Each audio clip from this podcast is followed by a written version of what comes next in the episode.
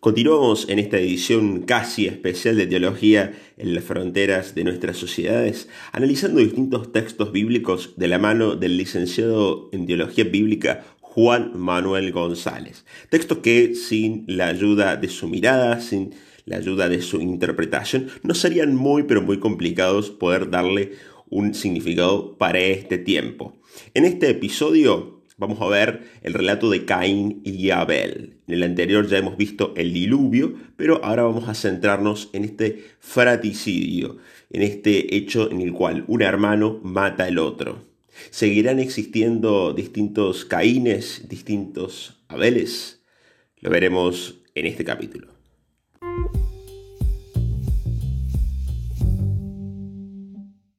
Al comenzar a leer la Biblia, nos encontramos en primer lugar con el relato de, la creación del mundo, después Dios crea a Adán y a Eva, y después se dice que Adán y Eva tuvieron un hijo, el mayor, que es Caín, y después nace el hijo menor, que es Abel.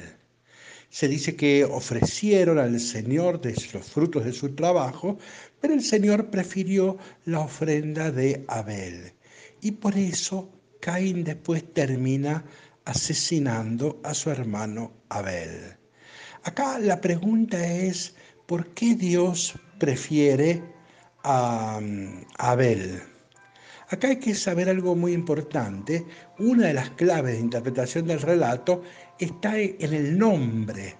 Abel es un nombre que no se repite nunca más en la Biblia este es el único personaje que se lo llama Abel.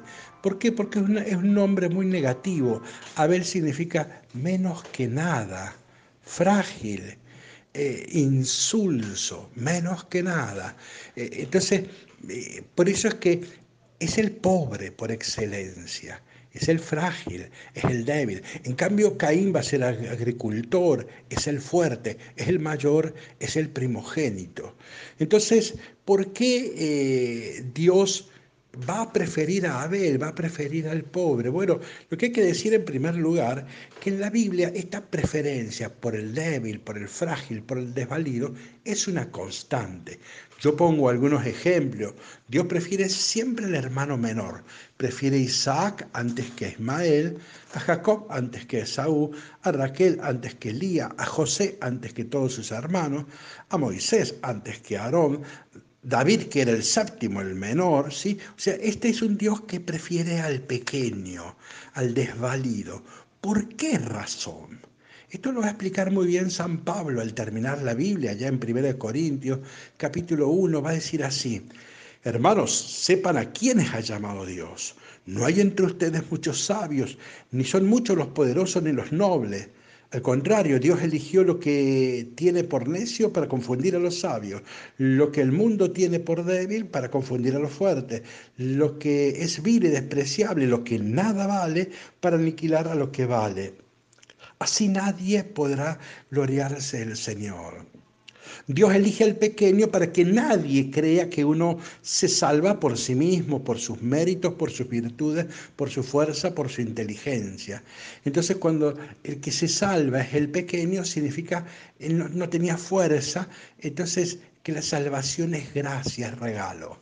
Entonces, esta opción preferencial de Dios por el pobre en toda la historia de salvación es el signo del amor gratuito de Dios por la humanidad. No hace falta saber tener para salvarse. Entonces, em, la última clave es esta. Este es un relato que vamos a llamar relato de hermanos. ¿Por qué? Porque en el relato, en el capítulo 4, siete veces se usa la palabra hermano. Sabemos que el siete es un número de totalidad y de perfección. O sea que Caín y Abel es un relato de hermanos. Por eso no es meramente un homicidio, es algo más duro, es algo tremendo, es un fratricidio.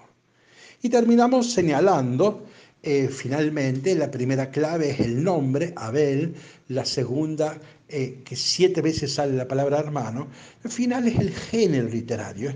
Este género se llama mítico. ¿Qué significa mítico? Que no está atado a un lugar y a un tiempo. Entonces, ¿qué significa este relato? Significa, eh, Caín mató a Abel Caín mata a Abel, Caín siempre matará a Abel. Esta es una seria advertencia que hace en la Biblia sobre el peligro del poderoso, que mató, que mata y que puede seguir asesinando a los débiles. Por eso la figura de Abel, que en el relato no habla, sigue prestándole la voz a los débiles y a las víctimas de la historia. Que Dios y la Virgen María los bendiga a todos. Amén.